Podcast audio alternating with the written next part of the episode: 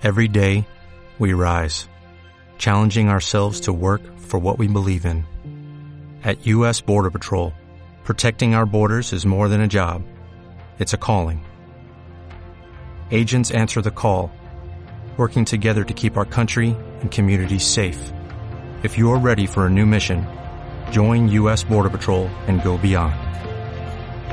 Learn more at cbp.gov/careers. Desde tiempos inmemoriales se han forjado miles de leyendas y mitos, a veces basados en realidades que con el paso del tiempo se han distorsionado hasta llegar a ser fantasías.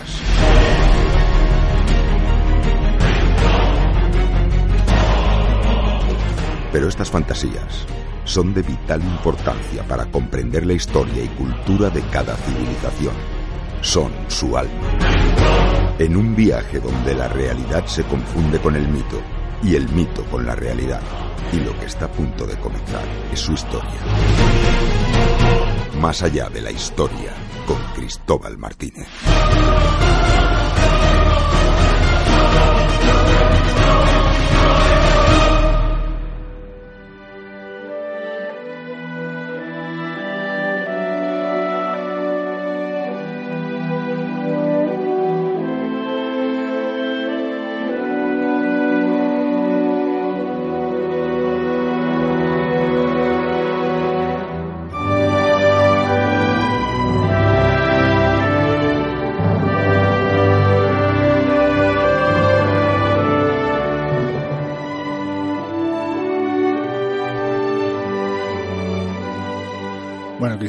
Después de tantísimo tiempo, estamos otra vez aquí, más allá de la historia, tu sección, esa sección que tanto nos gusta, sabéis que nos apasiona la historia y esta vez con un invitado, como hemos dicho, que nos va a hablar de cementerios. Ya nos vas a presentar, escucharemos a la voz de las tinieblas que hará la presentación de- del invitado, pero tú nos introduces un poquito el tema y nos ponemos y lo llamamos. Así es, Pablo. Eh, la verdad es que estamos hablando de un tema, yo creo que nos va a llegar al fondo, porque las dos guerras mundiales que azotaron a Europa en el siglo XX regaron de sangre los campos de- de- del continente europeo. Y sobre todo, por supuesto, en el frente, en el frente este, con Rusia, etcétera, pero también Francia, en las dos guerras mundiales, sus campos se tiñeron de rojo. ¿Qué pasó con esas personas, esos soldados que murieron? Pues simplemente con un simple vistazo hoy día, sobre todo, como hemos dicho al principio, desde el helicóptero se ve perfectamente, siempre en el Tour de Francia, que siempre lo digo, ¿no? que a mí me encanta seguirlo, desde allí se pueden ver estos grandes cementerios que son tan, tan horribles como, como a la vez atrayentes, ¿no? Y hoy vamos con nuestro invitado, que se ha recorrido gran parte de todos estos cementerios de Francia. Vamos a analizar estas guerras mundiales, estas características de estos cementerios y muchas cosas más de la mano de Ismael. Ismael Almazán es licenciado en Historia Moderna y doctor en Didáctica de las Ciencias Sociales de la Universidad de Barcelona, catedrático de Enseñanza Secundaria. Trabaja en la IOC y es profesor tutor del Centro Asociado de la UNED de Barcelona. Ha investigado sobre la didáctica del patrimonio vinculado a la historia militar y ha formado parte del Grupo Consolidad de Recerca, Didáctica y Patrimonio, Departamento de Didáctica de las Ciencias Sociales, Universidad de Barcelona. Tesis doctoral, Campos de batalla en la Tercera Guerra Carlina. También ha publicado estudios sobre la justicia y la criminalidad en la Cataluña moderna. Los caminos de la justicia, orden y desorden del Vallés Occidental durante los siglos XVI y XVII. Editado en el año 2000 por Ediciones Torre del Palau. Y hoy está en Más allá de la historia para hablarnos de cementerios en las guerras mundiales.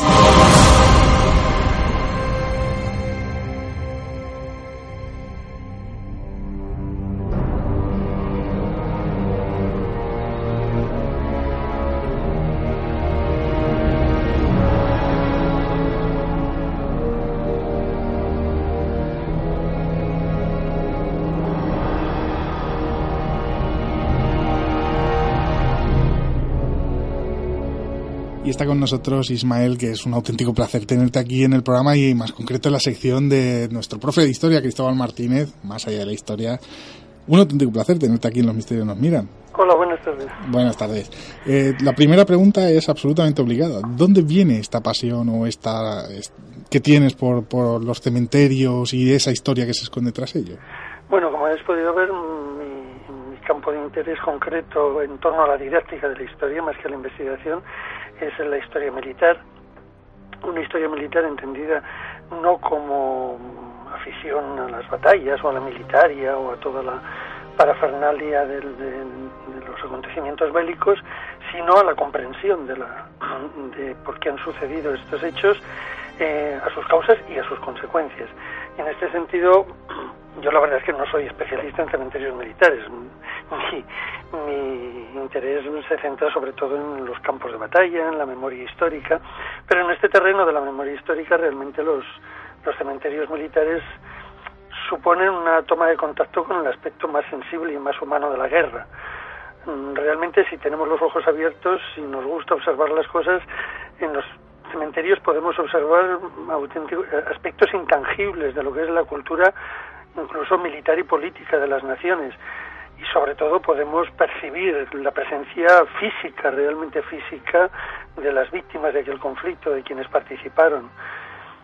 Incluso también constituyen por su localización, por su bueno, por, por lo que se recoge en ellos, por los centros de interpretación que a veces acompañan estos cementerios, también son un testimonio de primera mano de muchos hechos bélicos. La verdad es que en estos viajes que siempre haces, normalmente, según tengo entendido, con tu mujer, ¿no? Y todo.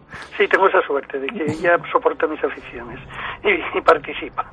Comparte esas aficiones, pero la verdad es que a veces los historiadores, bueno, tenemos estas aficiones un poco raritas que no a todos les llega, pero que la verdad que son realmente maravillosas. Y hoy, sin duda, nos vamos a centrar en, en estos cementerios de la Primera y Segunda Guerra Mundial, sobre todo en Francia, ¿no? Que es donde más has podido visitar estos cementerios. He visitado muchos en Francia y, bueno, la verdad es que no, no es que haya eh, recorrido más que una parte muy pequeña de, lo que se puede ver, pero conozco sobre todo los de Francia, también algunos de Bélgica, de Italia, de Alemania, bueno, un poco por todo. Bueno, por toda Europa Occidental, lo que conozco. Más allá, cuando he viajado no, no me he dedicado a visitar este tipo de cementerios.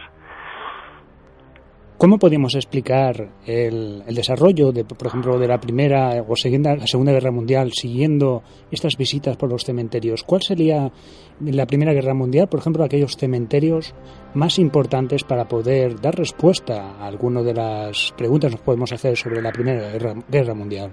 Bueno, si me permites, ya que hablas de dar respuesta, me vas a permitir que antes de entrar a detallar pues, algunos cementerios especialmente recomendables como preguntas y o que incluso simplemente estéticamente muy muy interesantes de ver.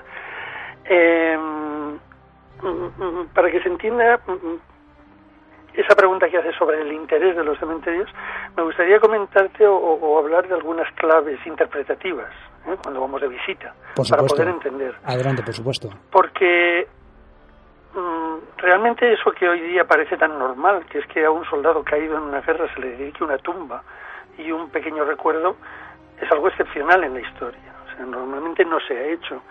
Como bien sabes, eh, tenemos algunas referencias en la Grecia clásica de monumentos erigidos a soldados que estaban enterrados, por ejemplo, el famoso monumento a los espartanos que defendieron el paso de las Termópilas. Pero en todo caso eran monumentos colectivos.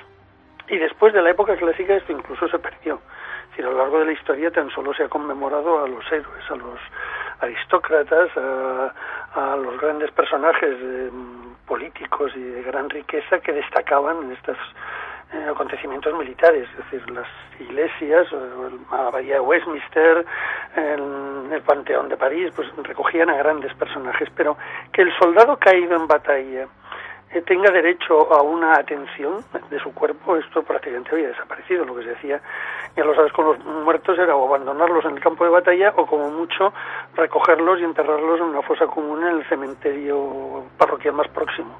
Esto fue, por ejemplo, lo que ocurrió en septiembre de 1714 en Barcelona, ¿no? Cuando los, los muertos de la última defensa de la ciudad pues fueron agrupados, se les llevó al cementerio de Santa María del Mar y se les enterró allí todos colectivamente, porque era lo que se hacía en cualquier guerra, esto funcionaba así.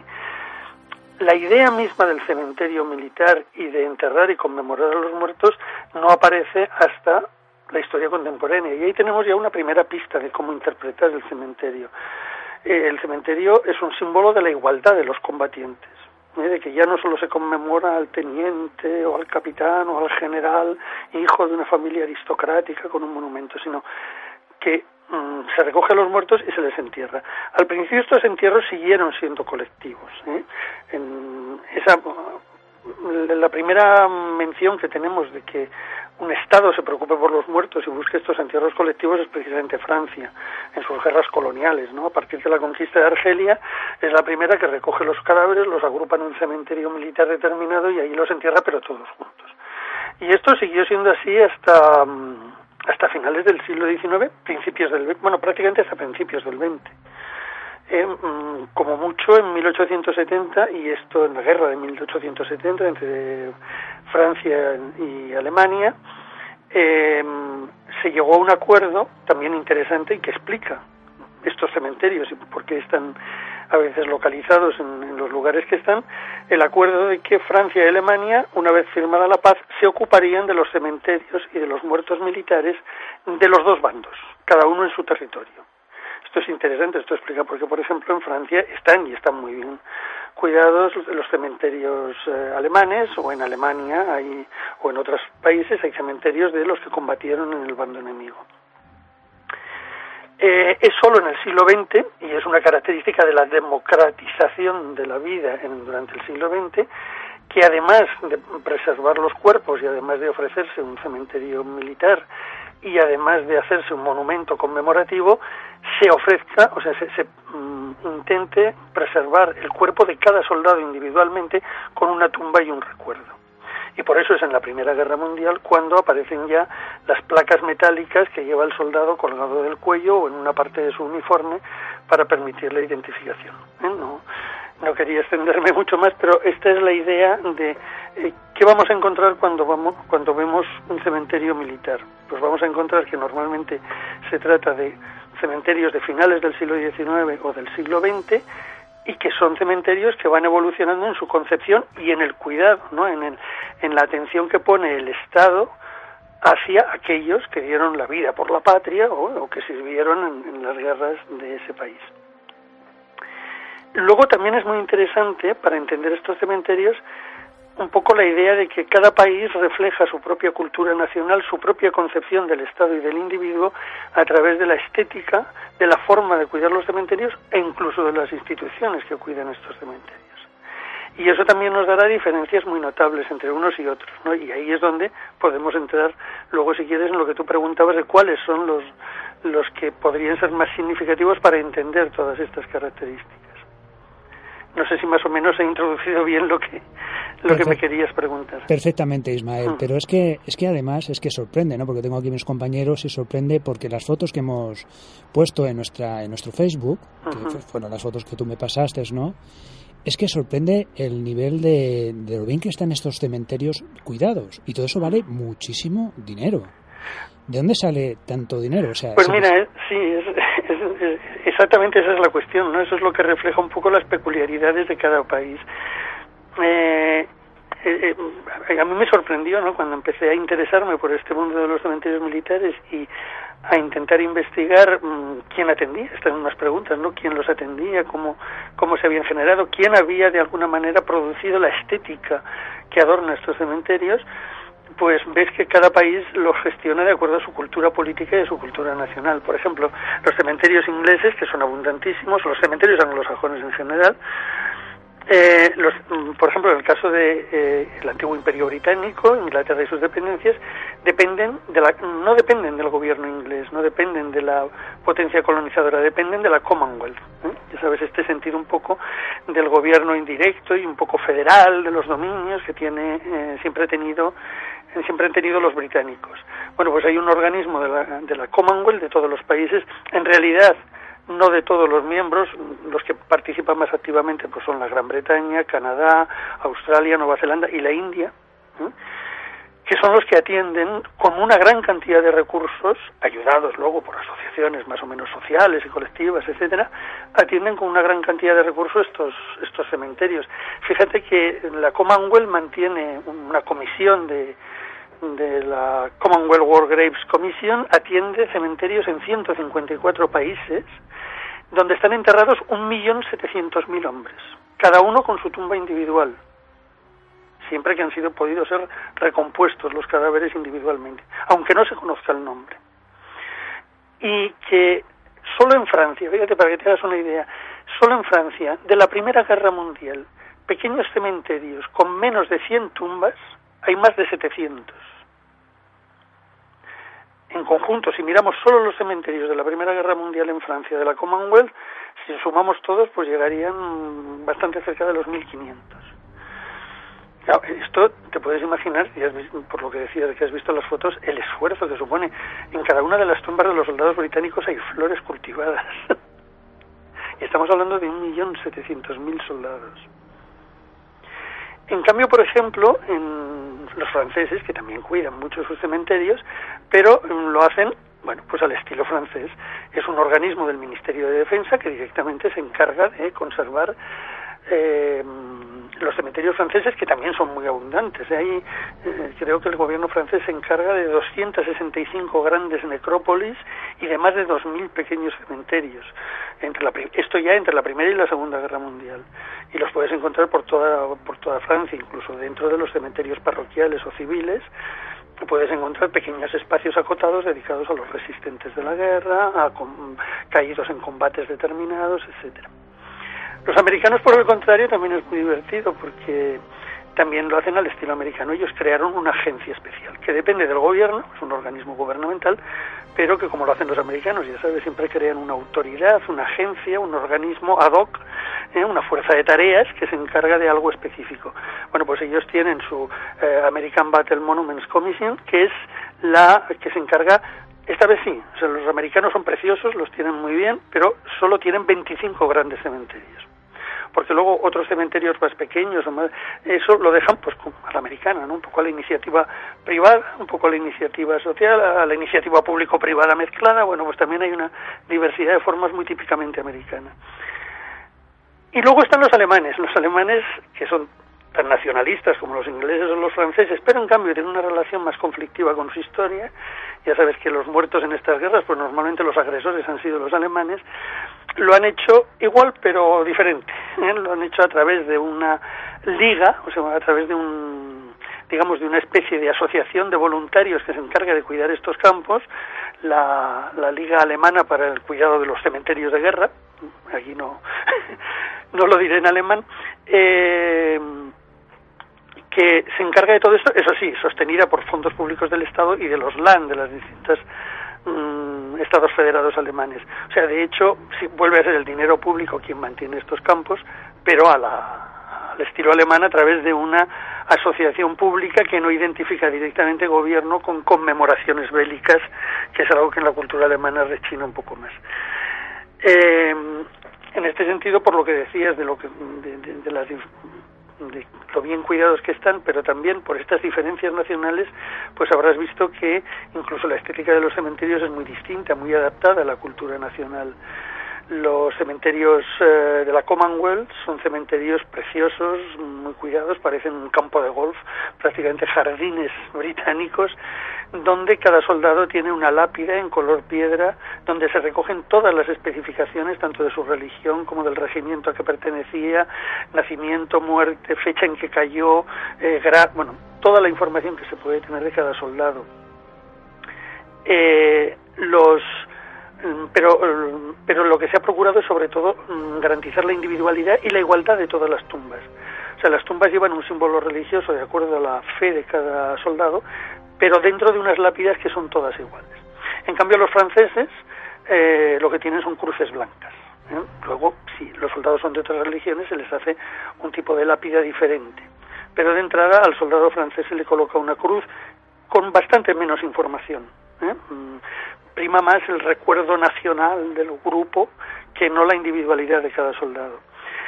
Las americanas se parecen mucho, se parecen mucho a las francesas, también son cruces o estrellas de David o otros símbolos religiosos, pero más brillantes, más bonitas. Las cruces blancas americanas, por ejemplo, son esmaltadas y sus em, sus cementerios, bueno, realmente casi parecen oficinas de última generación, ¿no? Están perfectamente adecuados con todo tipo de servicios, con, con unos edificios novísimos. Em, bueno, un poco muy, muy, muy parecido a lo que son los cementerios americanos en Estados Unidos. Eh, en cambio, los cementerios alemanes son totalmente distintos. ¿Eh? ya los habréis visto en las fotos, desde el Tratado de Versalles, precisamente para conmemorar la derrota, los cementerios alemanes son cementerios de cruces y lápidas negras. Además, esas cruces góticas, eh, mm, robustas, pesadas, de piedra. Eh, la información también es individual de cada soldado, pero los enterramientos alemanes son colectivos. debajo de cada lápida no hay un soldado, puede haber hasta 20. Lo normal es que haya 7, 8, 9 soldados ¿eh? con sus nombres en lista enterrados. Y luego otro detalle muy significativo, sobre todo en los cementerios de la Primera Guerra Mundial. Los cementerios anglosajones o franceses son cementerios igualitaristas. Todos los soldados, incluso oficiales, están dispuestos en hileras eh, que miran hacia el mismo sitio y que garantizan la igualdad de todos como ciudadanos. En cambio, los cementerios alemanes están en formación. ¿eh? La tropa, toda en hileras, en filas iguales, con los oficiales al frente. ¿Eh? demostrando bueno que el ejército todavía está en formación en esos cementerios. Son pequeños detalles que cuando los visitas, cuando los observas, pues eso hacen que los, los cementerios se distingan y, nos informen de cosas, nos hablen de la cultura y del Estado y de la gente que ha, ha, mm, ha dado lugar a esas formas.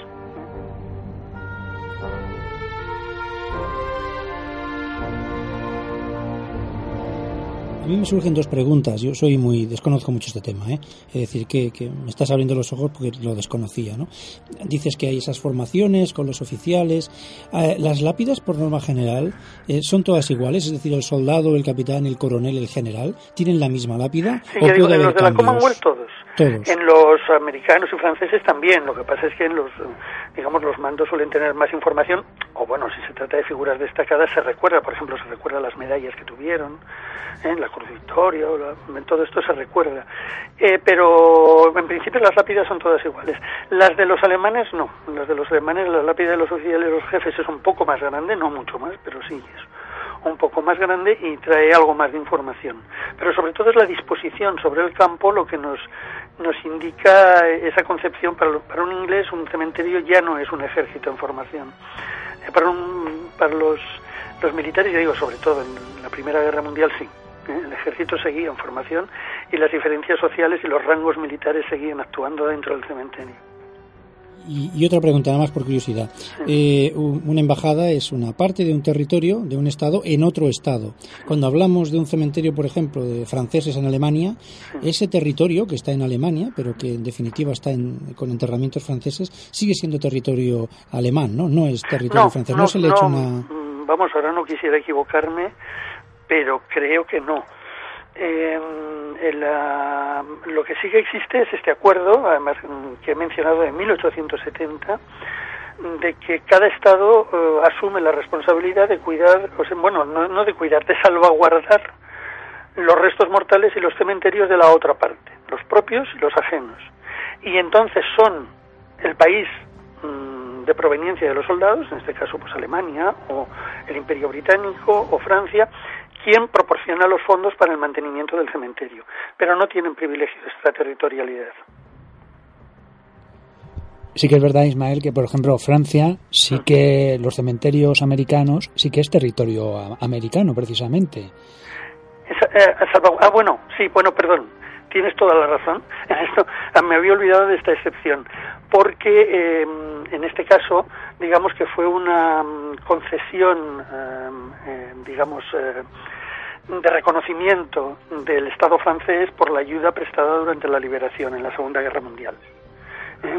Mm, se les concedió este estatus precisamente como una muestra de agradecimiento y de dependencia de la embajada. O sea, de hecho, todos los cementerios están gestionados por el país de procedencia de los soldados.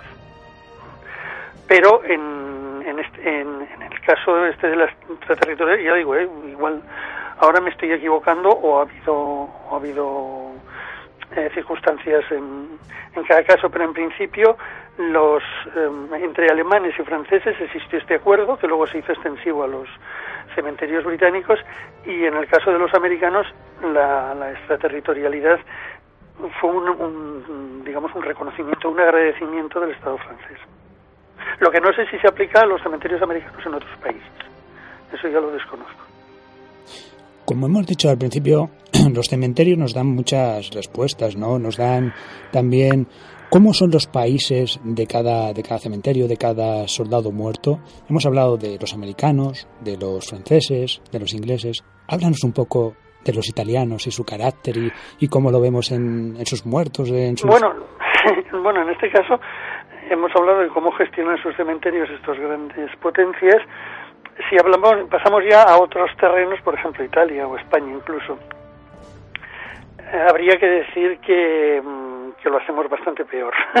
Ahí también se nota un poco eh, la manera de funcionar del Estado en el Mediterráneo y las concepciones, digamos, eh, patrióticas o nacionales de cada uno de estos estados. En los italianos no existen diferencias digamos, en principio de base. Lo que existe, sí que existen diferencias en la gestión. Por ejemplo, los italianos han tardado muchísimos años, más de 40, en intentar recoger sus muertos de guerra en el extranjero para llevarlos a cementerios militares eh, que dependieran del Estado italiano. Y cuando lo hicieron, a, finales de los 90, lo hicieron tan mal que muchos muertos está costando mucho localizarlos. o sea, hubo mucho menos cuidado eh, del que han puesto otras naciones en, hacer el seguimiento de sus, de sus caídos. El caso español todavía es más grave. Bueno, la verdad es que cementerios militares españoles en el extranjero, mmm, pues prácticamente solo hay en Marruecos, debido a la guerra de Marruecos, y que tampoco es una guerra de la que haya que sentirse particularmente orgulloso. Pero, hombre, eh, creo que los caídos en cualquier guerra se merecen un respeto y en el caso español, bueno, ese respeto teórico existe, pero en la práctica bastante poco. Eh, hay una comisión del Ministerio de Asuntos, en, principio la responsabilidad era del Ministerio de Asuntos Exteriores, que no se ocupó nada. Luego se hizo una, recientemente una comisión entre el Ministerio de Asuntos Exteriores y Defensa, total que al final pues todas estas cosas quedan en manos del Ministerio de Defensa, que es el único que se ocupa, y poco. Eh, y hay bastantes quejas del estado de los eh, cementerios militares en Marruecos por, por, bueno, por falta de atención y que y que demuestra bueno pues pues digamos ese poca cuidado que, que a veces tiene el Estado por sus ciudadanos. Entonces, Ismael, me sale una pregunta con lo que dices ahora. Es decir, eh, los eh, primeros que entraron en París en la Segunda Guerra Mundial, en la liberación de París, fueron los españoles. Y no hace mucho me parece que hubo un reconocimiento sobre los soldados españoles eh, y su trabajo en esta guerra. o sea, me estás diciendo que no hay un cementerio en Francia de españoles que estuvieron en la Segunda Guerra Mundial. Como tal, no, que yo sepa, no no se ha hecho ningún traslado de restos para unificar en una necrópolis que represente a los caídos españoles en Francia, no, no. Vamos, hasta donde yo sé, ¿eh? no, no, quiero equivocarme, digo, no, no es mi terreno de investigación y estoy pendiente de ello.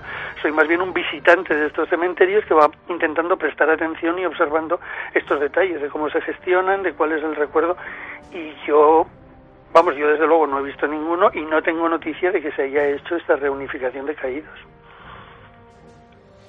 en todo caso están dentro de lo que son cementerios militares franceses, identificados muchas veces como españoles, pero nada más.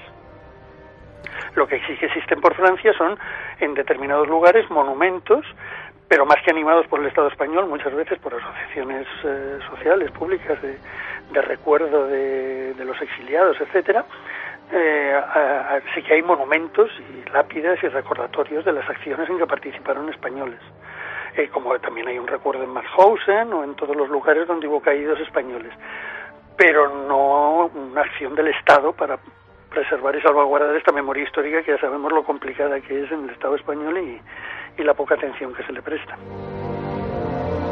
Si te parece, Ismael, vamos a centrarnos ya un poquito en, en cementerios más concretamente. Uh -huh. Y me gustaría empezar eh, simplemente preguntándote que hay la concepción de que los los cementerios de la Primera Guerra Mundial son más grandes que los de la Segunda. ¿Esto es así y por qué sería? En general sí, porque hubo más caídos.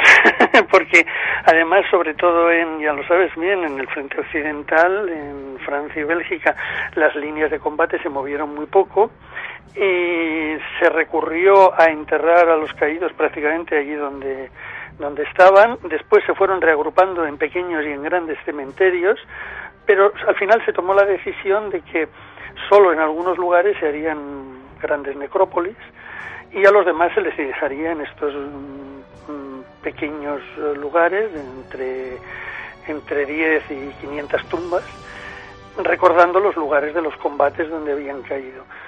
Em, eh, es que fue una guerra con una mortandad, sobre todo militar, muy grande. En la Segunda Guerra Mundial, ya sabes que se sobrepasaron las cifras, pero muchos de los víctimas fueron también civiles.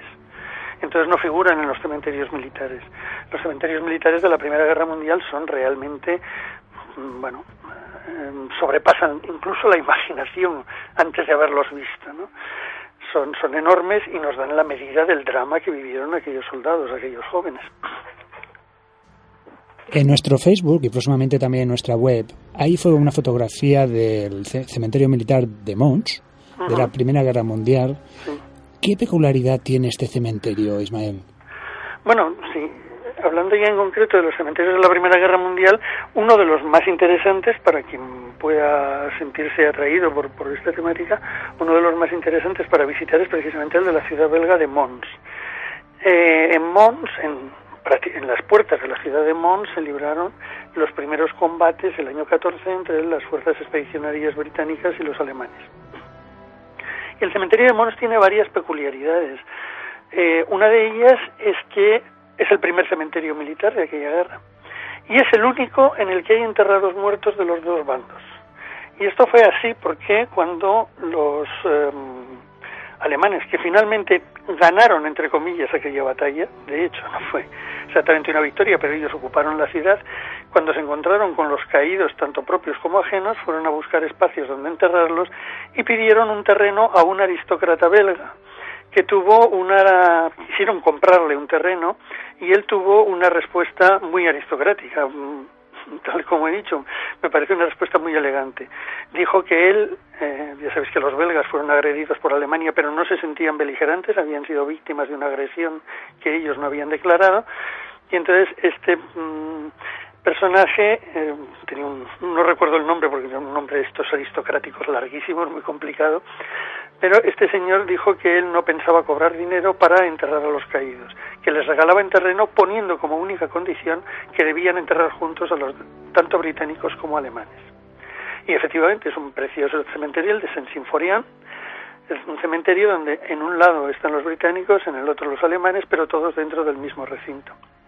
Además, en este cementerio está enterrado John Parr, que fue el primer soldado inglés caído en la, en la guerra, un pobre chico que tuvo la mala suerte de eh, ir en bicicleta por la carretera sin enterarse de que los alemanes ya venían avanzando y que incluso es una figura dramática porque fue de estos jóvenes entusiastas que se había apuntado voluntario, como todos los ingleses, en el primer año de guerra y que incluso había mentido sobre su edad, tenía 16 años tan solo, había engañado a los reclutadores haciéndoles creer que tenía 18. Fue el primer caído en combate y también en Mons están las tumbas del último caído británico, un aviador que fue abatido hora y media antes de que de que se eh, del momento del armisticio un, un observador de aviación y también el último muerto de la Commonwealth un canadiense que tuvo la mala suerte de ser abatido dos minutos antes del fin de los combates. Ya sabéis que la Primera Guerra Mundial conocemos perfectamente cuándo terminó los combates porque el acuerdo al que se llegó es que terminaría el 11 de noviembre a las 11. El 11 del 11 a las 11. Y efectivamente a las 11 todo el mundo respetó. Cesaron las luchas. Dos minutos antes murió este soldado que fue llevado a Mons para que reposara junto al primer y al último caídos de la Gran Bretaña. Ese es el, cementerio de Saint Symphorien.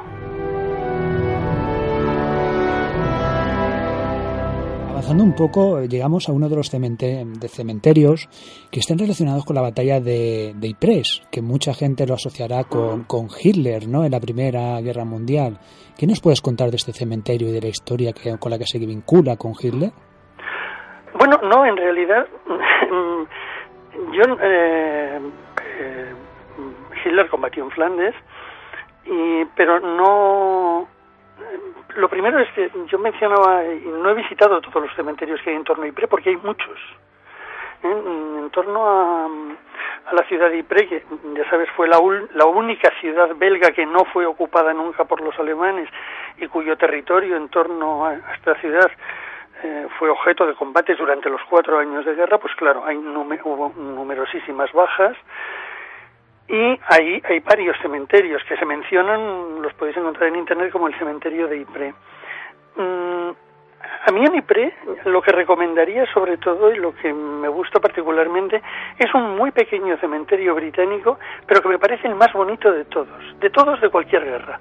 Es precioso. Está sobre un pequeño lago en un parque eh, al lado de la Menin Gate que es la puerta que todos los aficionados a la historia bélica van a visitar en Ypres, porque es el monumento donde, eh, donde están escritos, donde figuran los nombres de los 54.000 caídos en batalla en torno a la ciudad de Ypres del Imperio Británico. Hay un recordatorio para cada uno de ellos. Y hay un pequeño cementerio hindú y este otro pequeño cementerio que mencionaba que me parece particularmente precioso por su emplazamiento y porque permite con, en un ambiente relajado, en un ambiente muy bonito, tanto contemplar el monumento de la Puerta de Menin como mm, estas lápidas cuya lectura, ya digo, abre los ojos, nos permite observar y nos permite acercarnos a los, a los, a los caídos. Eh, la Puerta de Menin era la puerta donde eh, por donde pasaban los soldados británicos cuando iban al frente, porque era la puerta que miraba hacia el este, hacia Alemania. Eh, allí es donde se ha hecho este recuerdo que además es muy emocionante, se conmemora todavía cada, a las 8 de cada tarde, todavía se toca el, toque de, de, cubrimiento, digamos, lo que se dice en el ejército español, el toque de retreta, el toque de final del día, eh, se toca todavía con clarín en recuerdo de los caídos del Imperio Británico en, en esta ciudad. Es que, es que es impresionante, porque tú, como muy bien has dicho, es que en esta gran batalla de, de Ypres se utilizó, por ejemplo, el gas mostaza. Sí, exacto. Y, y fue de una gran mortandad. Eh, Yo creo que. el gas mostaza que fue lo que acabó apartando a Hitler de los combates, como, bien recuerdas, efectivamente. Exacto. Hitler fue uno de los gaseados en la guerra. Eh, y en este frente de Flandes. De todas maneras, las investigaciones que se han hecho últimamente más recientes sobre la participación de Hitler en la Primera Guerra Mundial eh, vienen a decir que las dos cruces de hierro que mereció eh, fue más por su eh, él, no era combatiente de primera línea, él era mensajero. Entonces su cercanía a los oficiales, su proximidad, su permanencia regular en el, en el puesto de mando era lo que le garantizaba que cualquier acción que él hiciera durante los combates fuera observada por los oficiales y premiada. En realidad Hitler Mm, algo debía tener cuando hizo toda la guerra, desde el primero hasta el, casi, casi el último día. Eh, fue un soldado distinguido y en cambio nunca pasó de cabo. algo debieron ver sus jefes para que no le premiaran precisamente con ascensos. Eh, no es normal que un soldado que hace cuatro años de guerra, que tiene dos cruces de hierro y que encima es un nacionalista exaltado, no pase del, grado de, jefe de tropa más bajo algo debía tener y, realmente los últimos estudios demuestran que su participación en la guerra fue bastante menos de lo que luego él presumió. Ya sabemos que, ya sabemos que estos personajes intentan durante su vida pues intentarse hacer más de, en realidad de lo que hicieron, ¿no? Mm. Ismael, ¿qué más nos puedes comentar de algún cementerio de la Primera Guerra Mundial? Sí, pues hay, hay, hay muchísimos que son muy interesantes de, poder ver, además de este de Mons o del de Ypres. Eh, Perdona que te haga solo una pequeña observación que me, me he acordado recientemente de él.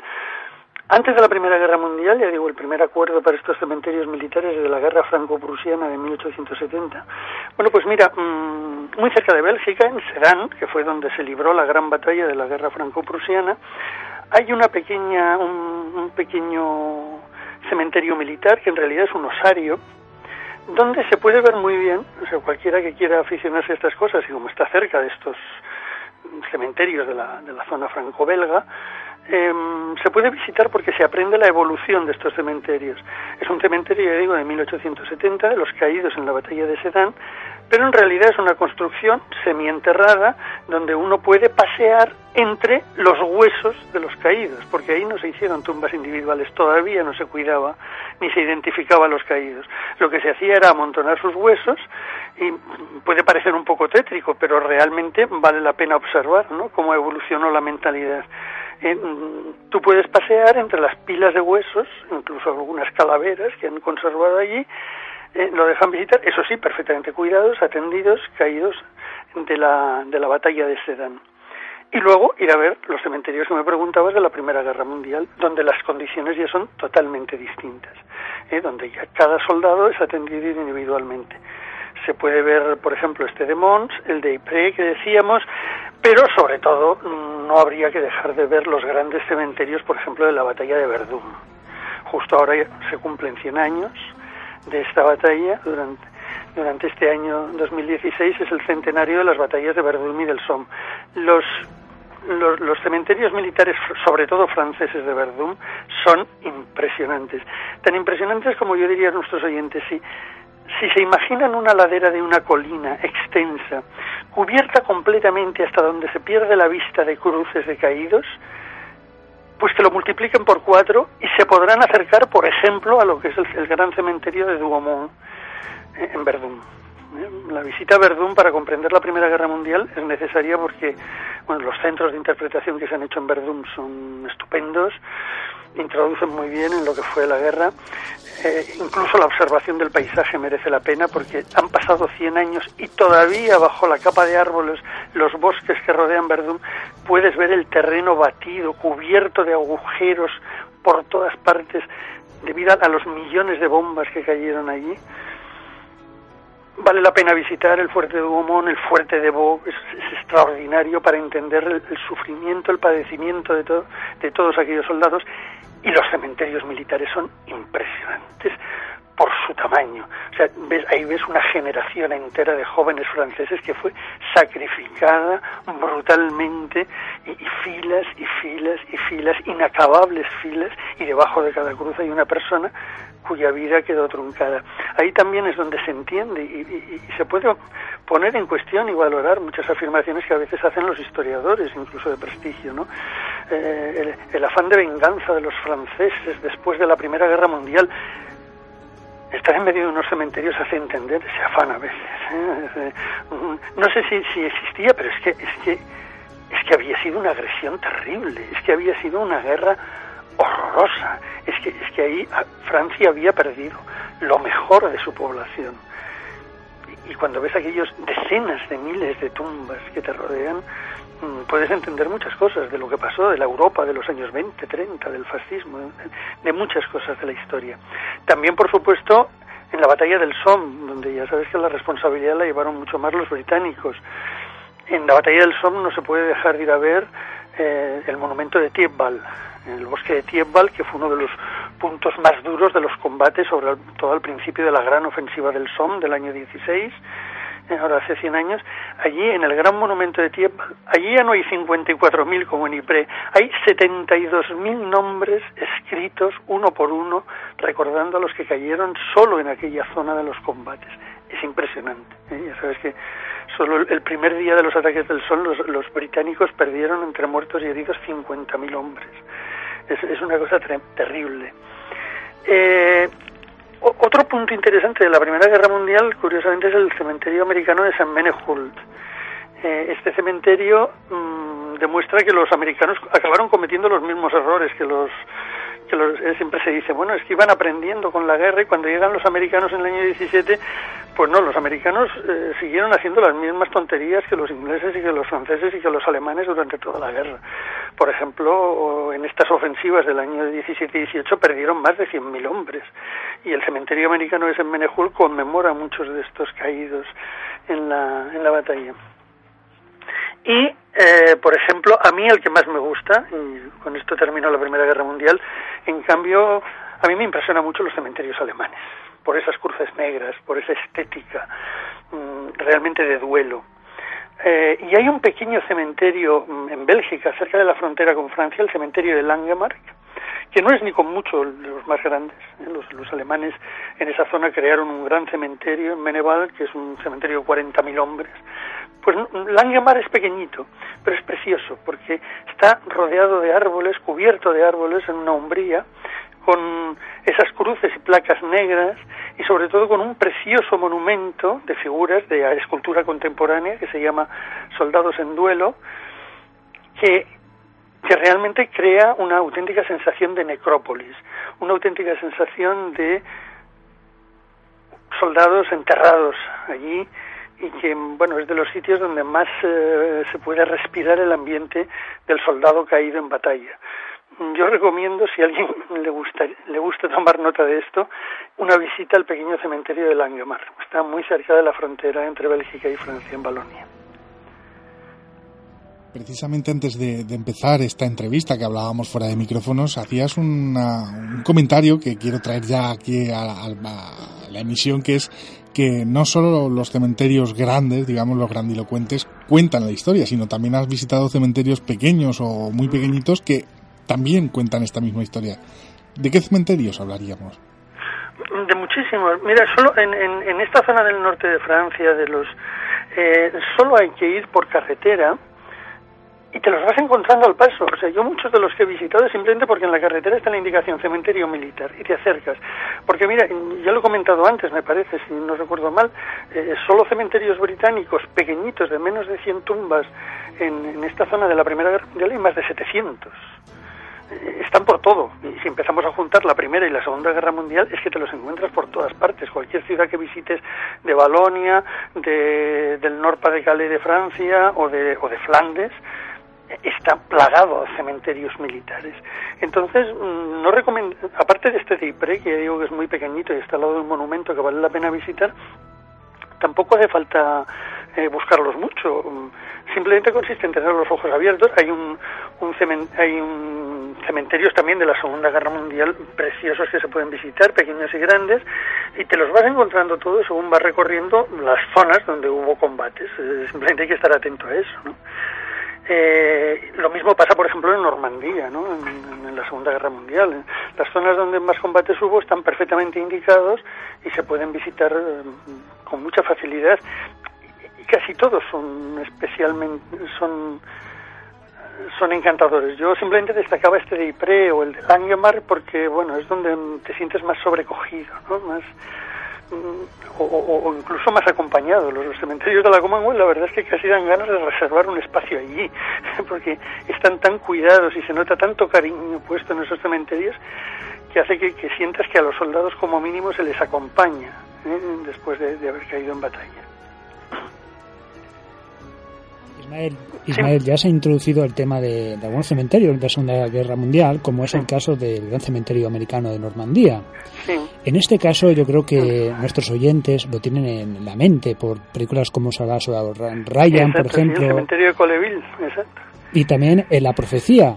Damian también sale en Damian, el niño sale también con, con las, esas cruces detrás, ese, ese gran cementerio. También, aparte, estamos hablando. El cementerio de Coleville, perdona si, me, disculpas, simplemente un comentario. Se, ha convertido en una especie de, de, gran centro turístico. Yo no lo sabía, pero, pero me enteré hace poco de que lo visita más de un millón de personas al año, según fuentes americanas vamos, espero que sea verdad, porque a mí se me hace hasta difícil, ¿no? Pensar que tanta gente se desplaza a ver un cementerio militar, pero sí que es verdad que se ha hecho famoso por el cine y que en Estados Unidos es todo un punto de referencia. Incluso se ha convertido en un centro de actividad política. Los cuatro, los, todos los grandes presidentes americanos, de Reagan para acá, ¿eh? todos, Clinton, Obama, Bush, todos han visitado el cementerio de Coleville es ya como un acto político cada vez que vienen a Europa para aparecer en ese territorio, como dices, es, es incluso americano para aparecer como un recuerdo a los soldados. Bueno, tiene ese tipo de, patriotismo que aquí ignoramos ¿no? respecto a los caídos en combate, pero eh, Coleville es un caso ya muy especial dentro de los cementerios militares porque se ha convertido en un polo de atracción, ya digo, de todo tipo, turístico, político, etcétera.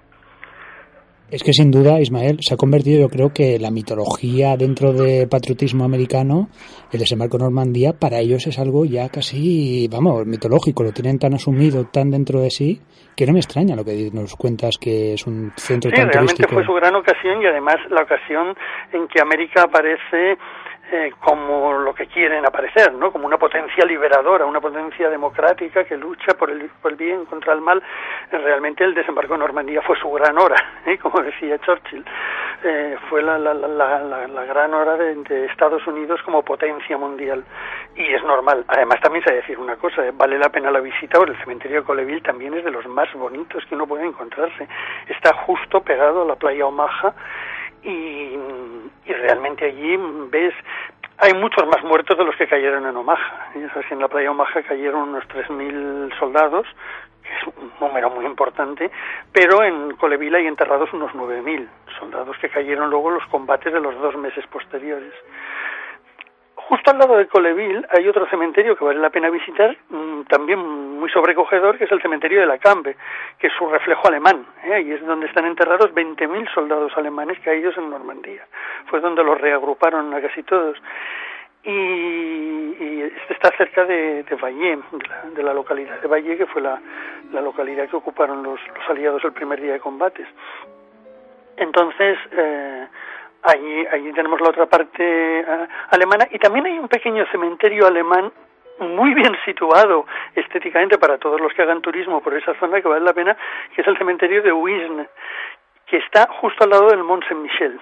¿Eh? No todo el mundo conoce que cuando los americanos por fin consiguen romper el frente de Normandía y abrir una brecha en el frente alemán es en Avranches, frente al Mont Saint-Michel, ¿eh? esa gran abadía dentro del mar, y ahí hubo una batalla, una batalla frente a la, a la abadía y allí hay un cementerio militar alemán que también recuerda esos hechos y que tiene un emplazamiento precioso, maravilloso y que permite, bueno, pues mira, aprender historia al mismo tiempo que disfrutas de, de una de las vistas más espléndidas que se pueden tener en Francia.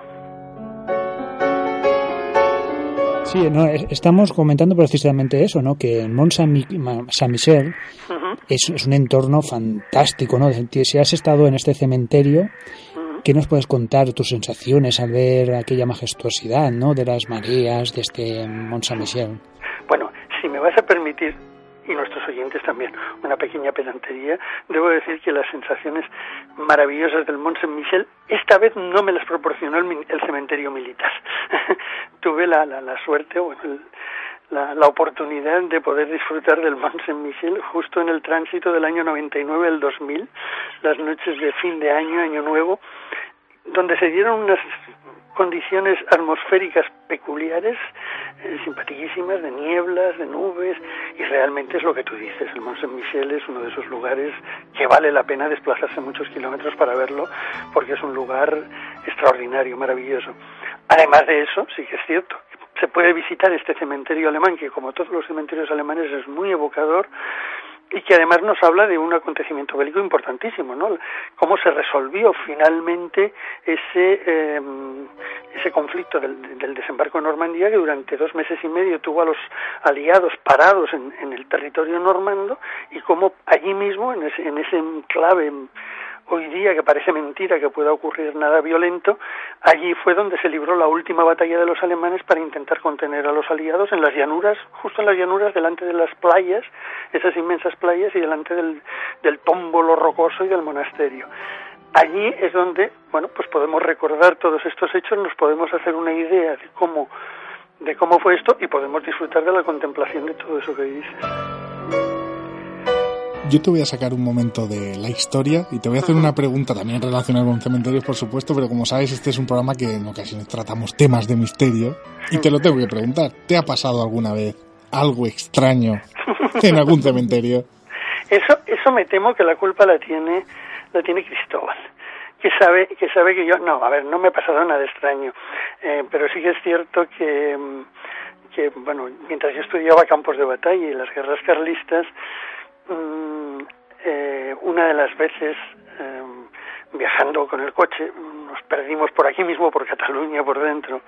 Y entonces eh, bueno nos perdimos por una carretera muy local debajo de Avia y entonces nos nos comentaron, eh, fuimos a parar una masía por la noche, un personaje así más o menos al que costaba entender cómo hablaba, nos dijo que fuéramos por un camino de tierra para ir a salir a, a Solsona y resulta que yendo por ese camino de tierra, casi sin gasolina, en una noche totalmente oscura, mm, de repente vimos un letrero en mitad del bosque sin ninguna justificación, no se veía nada, eh, ningún camino, ningún transversal, pero la única indicación que vimos en muchos kilómetros fue un letrero que casualmente decía el Clot dels Morts.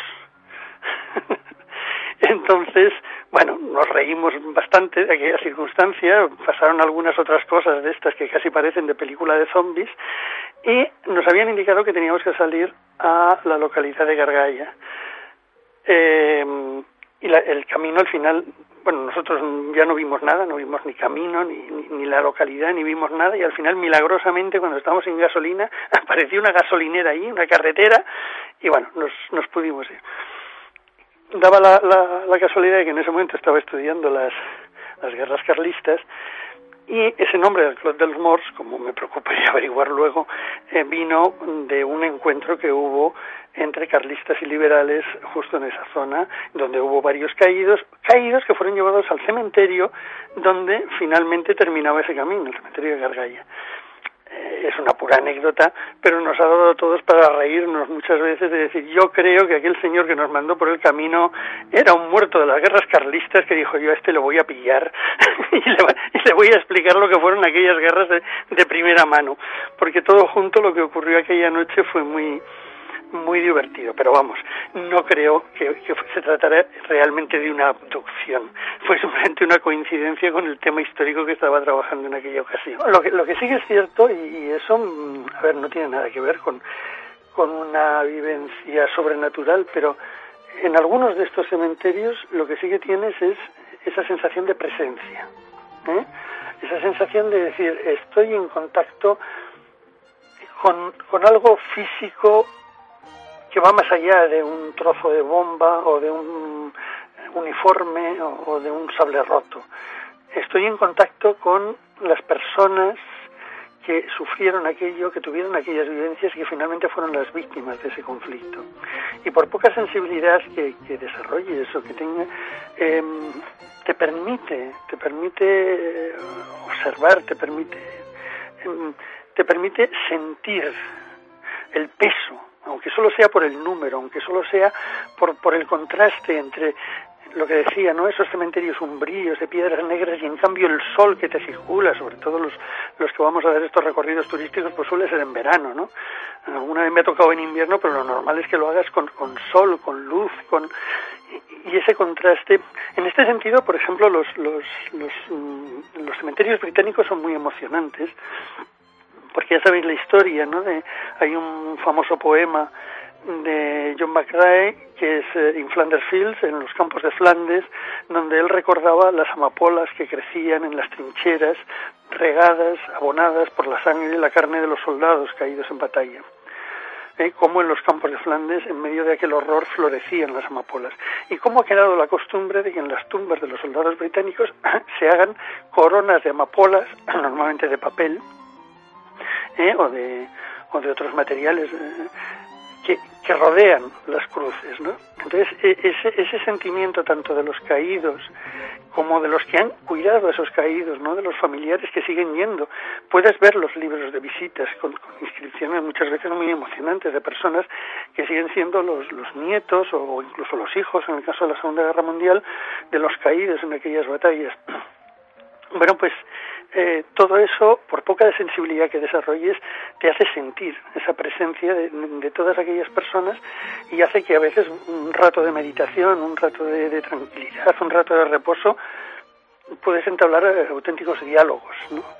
Y, también porque muchas veces en estas tumbas, ya digo, sobre todo de la Commonwealth, está recorrido el transcurso vital de muchas personas, ¿no? Donde nació, eh, qué hizo, dónde estuvo, es, es eh, bueno, es muy emocionante o al menos para mí lo es. Más allá de la historia, con Cristóbal Martínez. Desgracia el tiempo se nos está echando encima. No sé si quieres añadir algo más de algún cementerio de la Segunda Guerra Mundial o hablarnos de dos cementerios militares que tenemos aquí en territorio español, como es el alemán y el italiano de Zaragoza. Bueno, hay alguno más, hay alguno más. Tenemos eh, los de los que mencionas, los eh, el cementerio militar alemán de Cuacos de Yuste o el cementerio italiano de Zaragoza son los, los más conocidos porque son los que albergan mayor número de caídos. En este caso, el de Zaragoza es más bien una necrópolis, o sea, es una capilla donde están recogidos restos, no es un enterramiento individual.